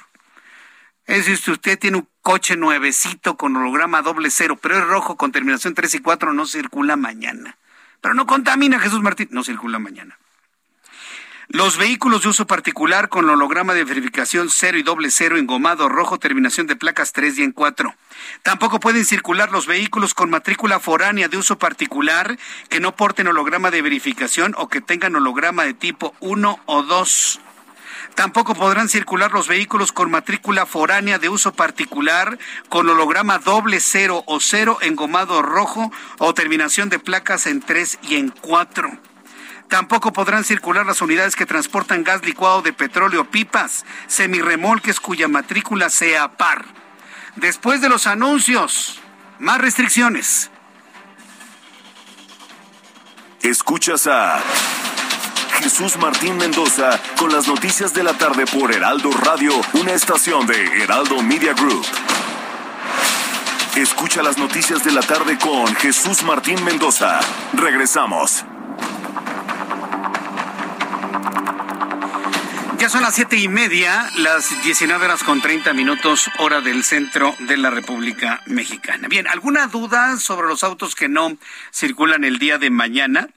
Solamente me faltó eh, comentarles eh, qué va a pasar con los vehículos foráneos. A ver, el, hoy no circulan los vehículos con matrícula foránea de uso particular con holograma doble cero y cero engomado rojo, terminación de placas 3 y 4 tampoco circulan. Tampoco circulan las unidades que transportan gas licuado de petróleo, pipas y o semirremolques cuya matrícula sea par, es decir, 2, 4, 6, 8 y 0. Tampoco pueden circular los vehículos de carga local o federal dejan de circular entre las 6 de la mañana y las 10 de la mañana, con excepción de aquellos que se encuentran en el programa de autorregulación de la Ciudad de México o del Estado de México. Y finalmente los taxis. A ver, amigos taxistas. Los taxis con holograma de verificación 1 o 2 que deban dejar de circular de acuerdo a las disposiciones indicadas. Estas son las restricciones para no circular el día de mañana. Como si la culpa de la contaminación lo tuvieran nada más los autos. Lo voy a volver a repetir, como si la culpa de la contaminación la tuvieran nada más los autos. Apaguen Tula, señores. Tenemos los vientos de norte a sur. Debe incluirse también una serie de restricciones para las industrias que también se hacen. Pero a mí me parece completamente injusto que haya personas, y no nada más que se traslade una en un auto, sino toda una familia, eh, no, no puedan hacer uso de lo que tanto trabajo les costó conseguir. Es que está muy contaminado Jesús Martín. A ver, ¿están ustedes seguros que esa contaminación la producen los autos?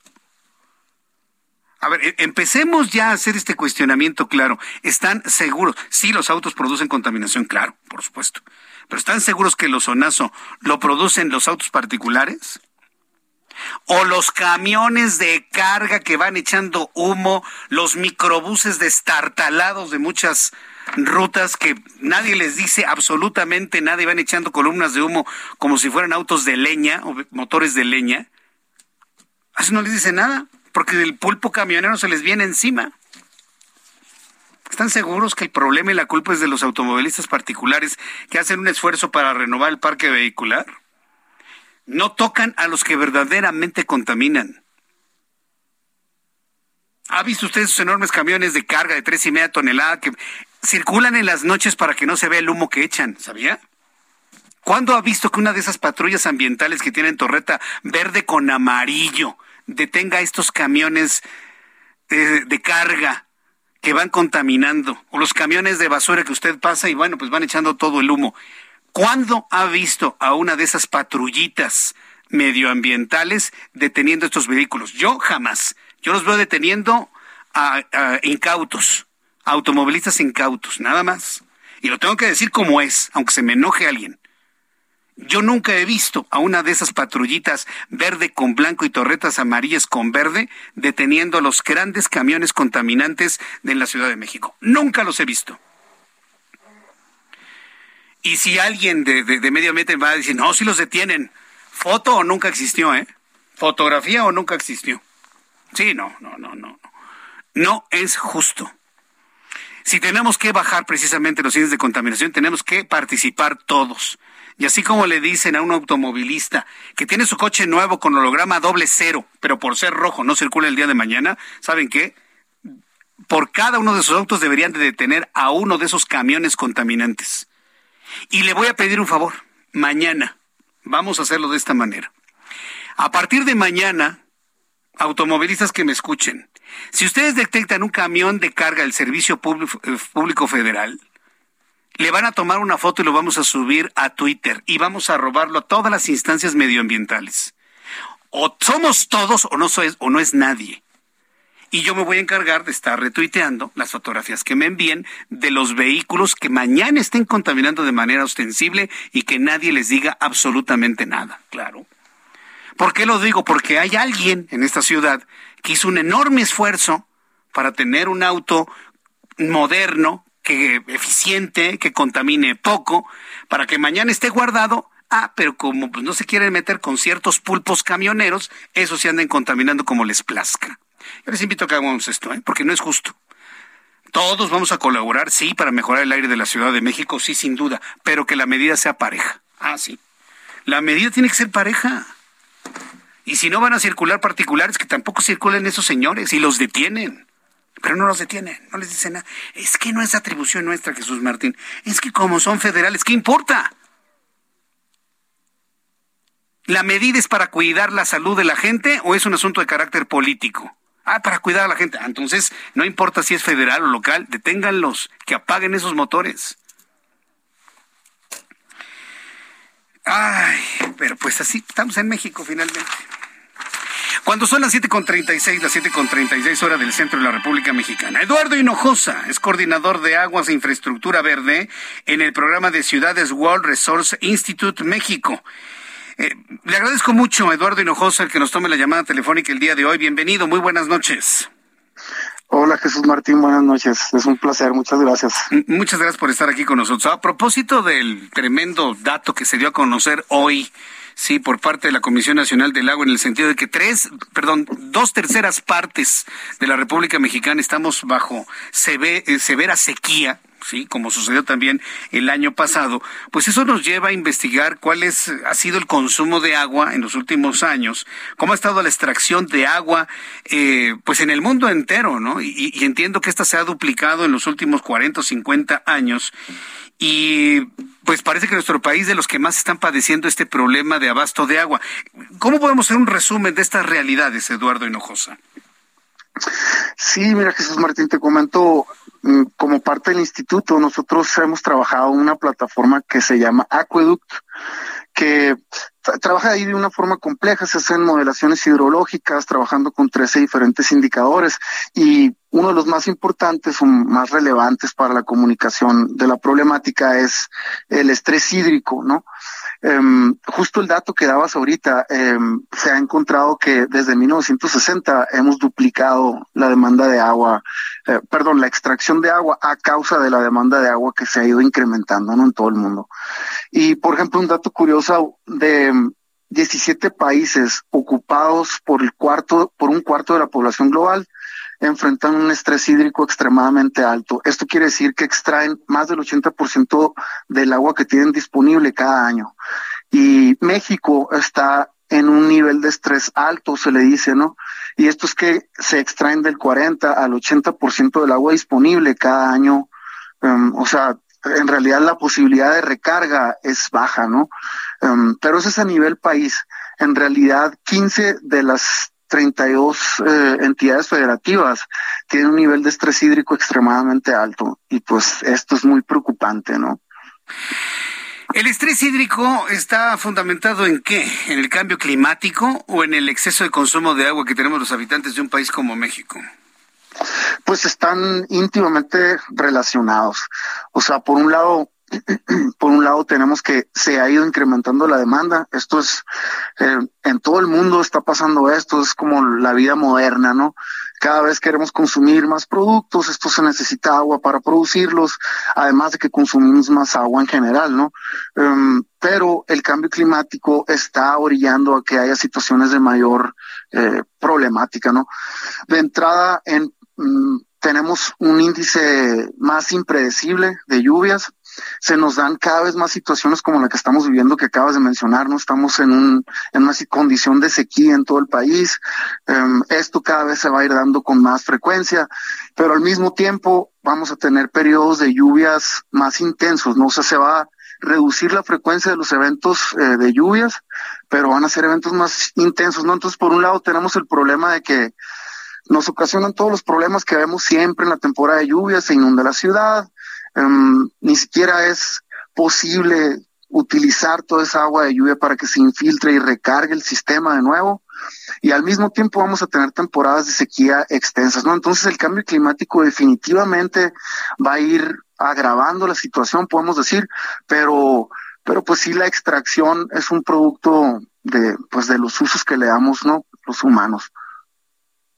Vaya, pues eh, es que somos muchos, ¿no? Digo, nuestro planeta en sí, ¿cuánto tiempo más podrá sostener abasto de agua potable para 7.700 millones de seres humanos? Esa sería la pregunta, Eduardo Hinojosa.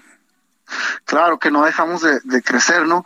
Y de hecho hay proyecciones que son algo pesimistas. Se habla de que ya para, había proyecciones de que ya para 2030 va a haber escasez de agua en gran parte del mundo.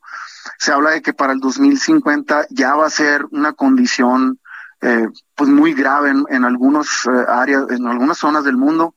Um, pero independientemente de las proyecciones que podamos hacer, cada vez lo vivimos más, yo creo, ¿no? Cada vez somos más eh, testigos de que sí es una problemática. Sin embargo, esto es una opinión personal compartida por muchas personas, estoy seguro. En realidad la conciencia todavía no está en el nivel de la problemática, ¿no? O sea, seguimos haciendo mal uso del agua. Uno como, como consumidor eh, de forma personal puede hacer muchas cosas, ¿no? Desde la forma en que tú cuidas el agua en tu casa, cómo riegas tus plantas, o sea, cuestiones tan mínimas como esas, pero que indican un nivel de, de conciencia ante la situación, ¿no? Y yo creo que em, pues todavía no estamos en, en el nivel que ya tiene la problemática hablándote de forma muy personal, yo soy de Sonora, por ejemplo, en Sonora tenemos una condición muy grave con el agua y tú todavía ves en, en las calles las personas regando con manguera a cualquier hora del día, o sea, con, con un nivel de entendimiento todavía muy bajo, ¿no? Y, y creo que eso también lo podemos ver aquí en la Ciudad de México, que pudiéramos decir que, to, que todavía tiene un nivel pues más alto que en muchas otras partes del país. Y entonces, pues tenemos mucho trabajo que hacer, yo creo.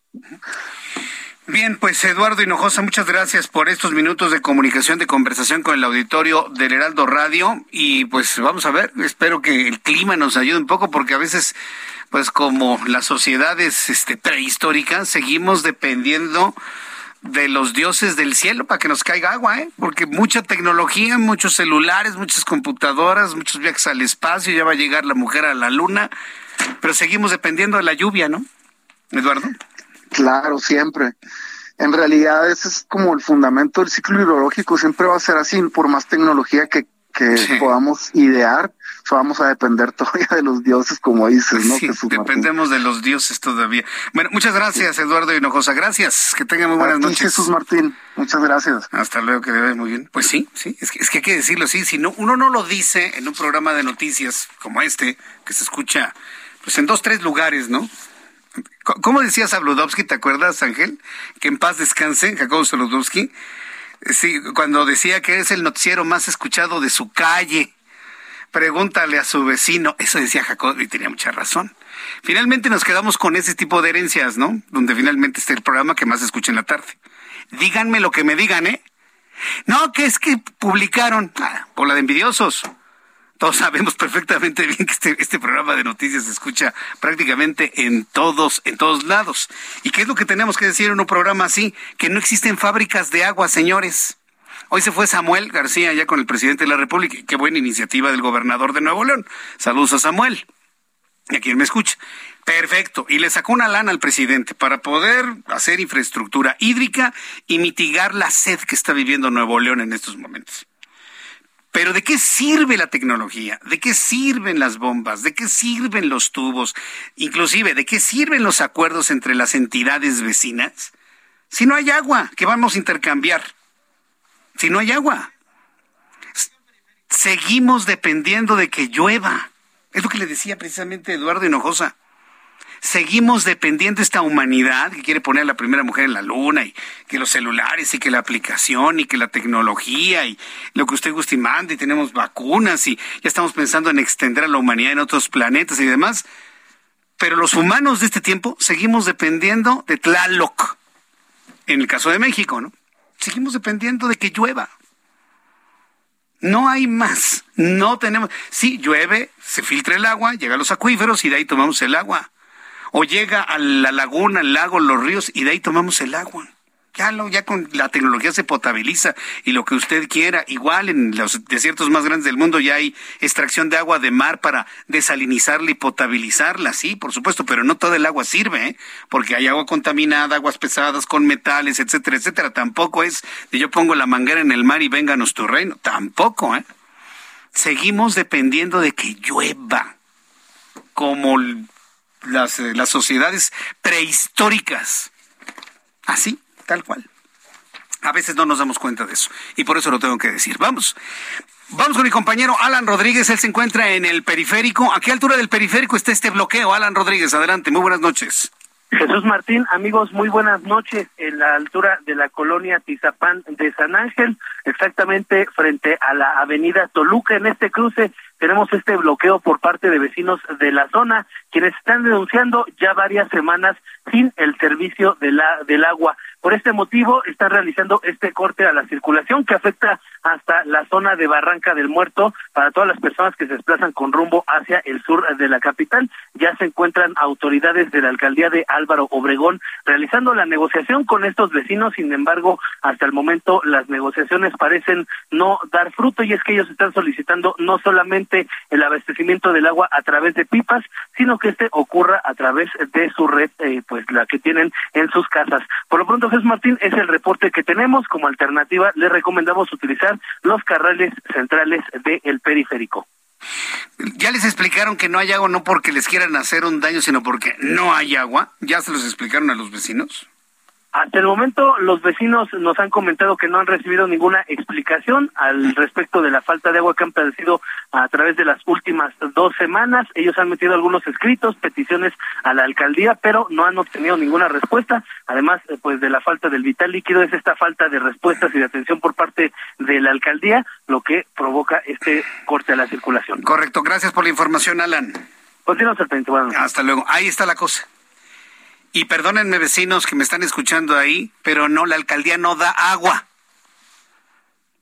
Si lo tengo que decir diez veces, cien veces, mil veces, las que sean, ahí está el problema.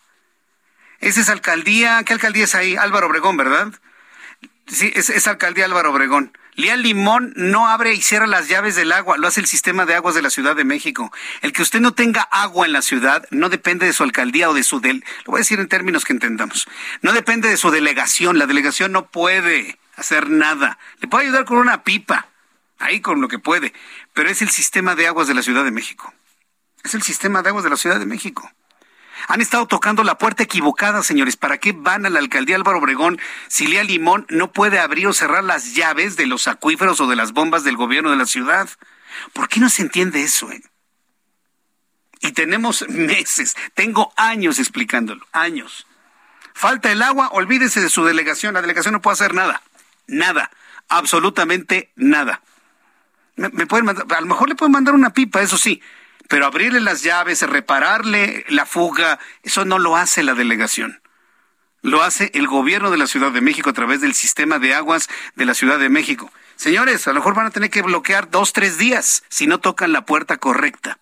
La puerta correcta es la del sistema de aguas de la Ciudad de México. Toquen esa puerta. Toquen esa puerta. Es más, bueno, yo les voy a ayudar a tocar esa puerta, ¿sí? Si me, si me da la oportunidad. Pero la próxima vez que vuelvan a bloquear el periférico, infórmense bien, vecinos de esta colonia que es Avenida Toluca y Periférico, ¿sí? Es una, es una, de las colonias de San Ángel. Infórmense, pregunten, pidan ayuda. Las delegaciones no dan agua las da el gobierno de la Ciudad de México a través del sistema de aguas de la Ciudad de México. 55 56 54 32 10. 55 56 54 32 10. Ese es el número telefónico del sistema de aguas de la Ciudad de México. Cuando son las siete con 49, las siete con 49 hora del centro de la República Mexicana, ¿qué pasó con Sandra Cuevas, alcaldesa en Cuauhtémoc? Bueno, pues un juez aceptó la revocación contra la suspensión del proceso de la alcaldesa Sandra Cuevas, que presentaron los policías que la acusaron por robo en pandilla, discriminación, abuso de autoridad. Mire, Sandra Cuevas ya les dio 30 mil pesos a cada uno. Ya les recuperó el celular y el radio ya los ofreció disculpas en los términos que determinó el juez. Ah, pues no. Es que me dicen que diga que, que no estamos de acuerdo. Es que me dicen que diga que no estamos de acuerdo. Y eso es lo que está sucediendo. Los elementos de seguridad rechazaron la disculpa pública de la funcionaria porque no cumplía con el acuerdo de reparación del daño. Ulises Lara, quien es el vocero de la Fiscalía, informó que los argumentos de los policías son que Sandra Cuevas no hizo referencia al nombre ni a descritos ni, ni adscritos en las disculpas públicas presentadas. Un juez citó a la alcaldesa a una audiencia el próximo 31 de marzo para llegar a un acuerdo. Mire, va a llegar Sandra Cuevas. Se va a disculpar con los policías y a la vuelta de una semana, no que no. ¿Por qué? Es que tenía que arrodillarse frente a los policías. Pero ¿sabe qué? Que no les dé el gusto, Sandra Cuevas. ¿Sabe qué? Que no les dé el gusto. Sí, ¿cómo quieres que te me disculpe? En tu cara, sí, fulanito, me disculpo. Tu cara, fulanito, me disculpo. fulanito, me disculpo. Reconoce los delitos. Sí, sí, hombre, soy de lo peor. Me disculpo, ya, ya me puedo ir a trabajar. Ah, bueno, ya. Eso es lo que se tiene que hacer finalmente. Pero ¿sabe qué es lo mejor de todo? Que Sandra Cuevas sigue siendo alcaldesa en Cuauhtémoc y en funciones. Eso es lo que tenemos que rescatar finalmente de todo eso. Entonces, no, que no se arrodilló, que le bese los pies. Pues, pues, es que estamos en Semana Santa, ¿no? Ay, ya, hombre. Es más burdo esto, pero en fin.